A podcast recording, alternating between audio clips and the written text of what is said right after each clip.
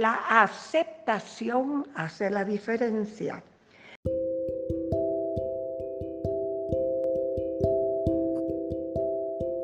Esto es A Fluir, un paréntesis en el tiempo en el que nos abrimos a explorar cómo movernos en el presente hacia un destino, con dirección clara, siguiendo la corriente de la vida creativa y abundante.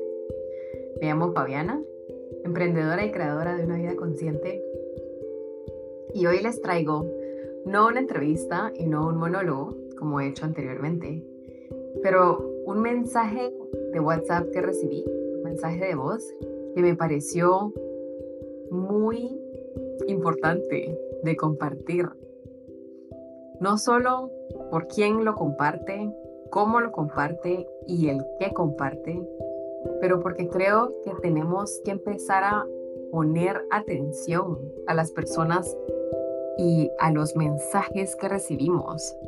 Realmente ponerles atención dedicar tiempo para escuchar los mensajes de voz que recibimos de las personas que sabemos que traen un mensaje para nosotros. Obviamente hay mensajes de mensajes. Esta persona es una mujer que me inspira, me motiva y me impresiona cada vez más. Tengo la gran fortuna de llamar a esta mujer mi abuela. Es una mujer de ochenta y tantos años, vive sola, es completamente autosostenible y tiene unas rutinas que si yo, si yo me hubiera tomado el tiempo de escucharla cuando yo era pequeña y realmente cuestionar y poner en práctica lo que ella estaba poniendo en práctica, yo hubiera empezado con mi camino de bienestar y salud años antes de lo que lo hice.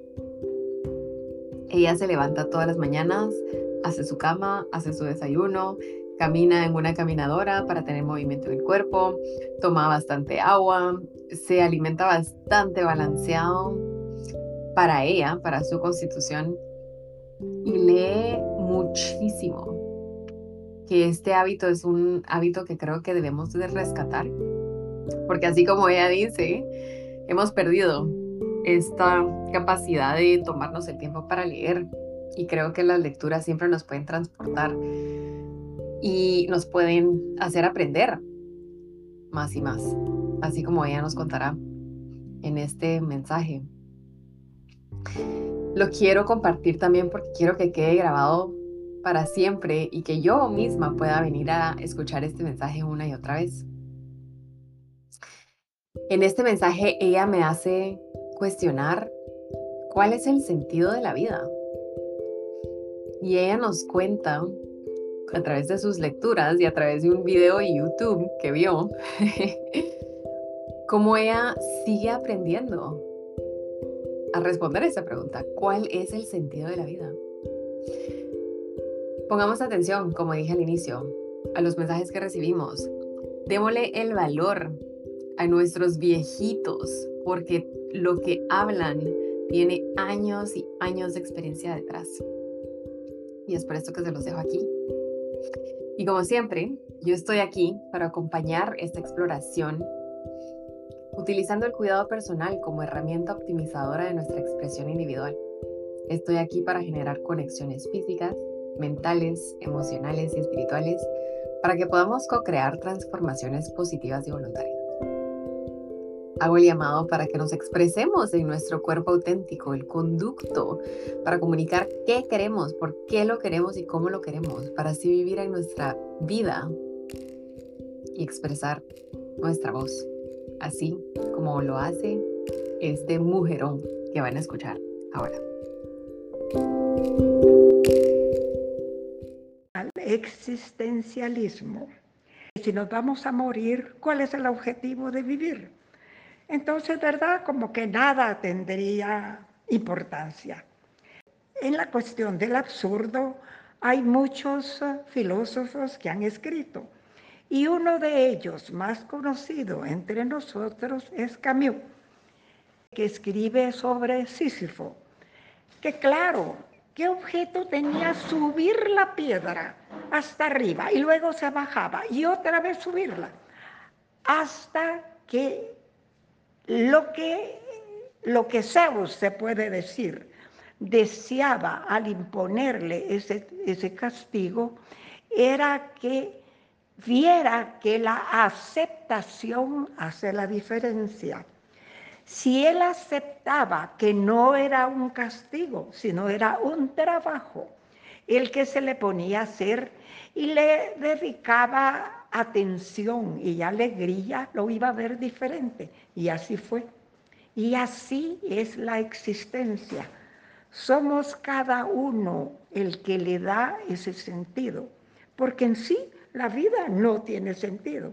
Si uno, pues científicamente trata de resolverlo como una ecuación, no, no tiene ningún sentido. Pero para uno sí, entonces era lo que él decía.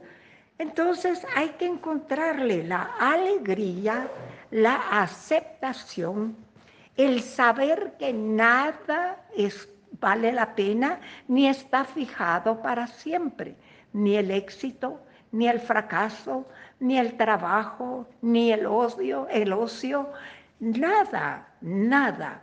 Entonces lo que vale es el amor, como la importancia que le da a cada momento. Y ahí está el kit del asunto. Claro, pues yo lo aprendo cada día porque pues a veces digo yo, ¿Cuál es la razón de tantos años? Estoy aquí plantada, sola, metida en una casa siempre, haciendo rutinariamente todos los días la misma cosa. Pero digo, no, si estoy bien, si tengo salud, si tengo un techo que me cubre, una frazada que me arropa durante el sueño, son motivos de agradecimiento, de felicidad, de sacarle el extracto a la vida. Porque si tengo estos años y los estoy viviendo bien, ¿para qué voy a quejarme? ¿No le parece? Ese poco tiempo que me dedican es valioso y no necesito más porque también, ¿verdad? Me sentiría como aplastada de estar todo el día hablando, todo el día atendiendo. Mm, ya pasó, ya pasó todo eso para mí. Bueno, ya ve, poco a poco voy aprendiendo también de la filosofía. Mire, ahora como tengo aparatos para oír nuevos, el cuerpo es una máquina perfecta. Todo tiene su enlace, su manera de manejarlo y el cerebro sabe distinguir los mensajes que le llegan de cada célula del cuerpo. Y esta cuestión de tener algo que no forma parte del cuerpo es difícil, dificilísimo que el cerebro, logre tomarlo como suyo. No, siempre hay una marcada diferencia. Reconozco mi propia voz. Hablo más despacio porque me escucho yo, pero le escucho poco a la demás gente. Así es que también es otro aprendizaje, porque es como si tuviera una prótesis, me quitaran una de las piernas y tuviera una prótesis. Mi cerebro tiene que aprender que tiene algo que no es suyo, pero que yo lo necesito. Ah, ahora estoy leyendo un libro muy, muy bueno se llama Hotel Nómada. Es de un escritor, él, él más que todo es un viajero empedernido y dice que la existencia es movimiento. Hasta la tierra, todo, todo en el universo tiene que moverse, moverse porque si se queda estático no existe. Y nosotros también nos movemos, aunque no nos levantemos de la cama o de la silla o de la casa donde estamos. De todas formas nos movemos. Pero él describe el viaje no como la llegada a un lugar, sino que como el viaje mismo. Porque Siempre viajamos nosotros en nuestro interior, aunque lo hagamos afuera. Siempre llevamos el camino en nosotros. Por eso es que podemos movernos sin cambiar de lugar. Por ese trabajo que la mente hace del movimiento. Por donde voy, él tiene de acompañante a un fotógrafo. Pero no, el tipo siempre iba con su cámara, porque él decía que algo tiene que, que interesa, tiene que tomarse inmediatamente, dejarlo plasmado, porque si no, pasa y es parte del pasado, se olvida. Entonces yo no llego a comprender esa manera como ahora hay de las selfies, que uno se toma con el celular la foto y que la gente se pone en pose. Él dice que no, la foto no es para colocarse en foto, ni para que uno se vea en la foto si le gusta o no le gusta. No, es captar un momento que pasa y no se puede retener. Me encanta eso. Sí. Bueno, así son las cosas. Yo creo que cada vez, o más bien, estoy considerando que cree que estoy perdiendo un poco la chaveta, pero no es así. Disfruto leer, disfruto comer, disfruto cocinar, disfruto platicar con ustedes.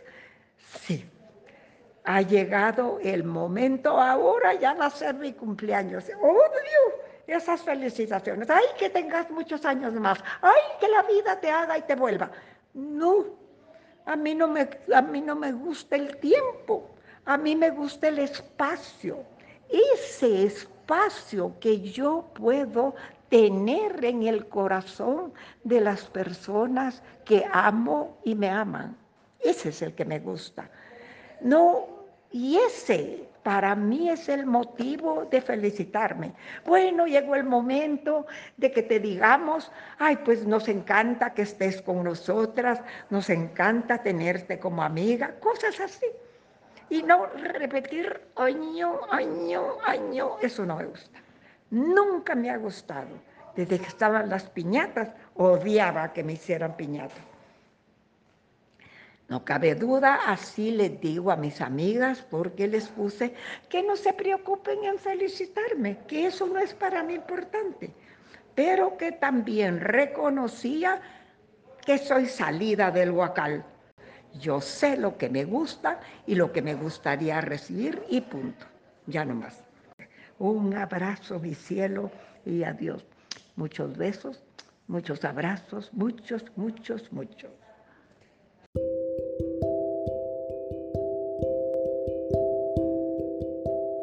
Gracias otra semana más por haberme acompañado en esta exploración de hoy. Quiero que hagamos nuevamente, así como lo hemos hecho en todos los episodios, un momento de pausa y quiero que piensen en una cosa que se llevan del podcast de hoy. Respiren profundo.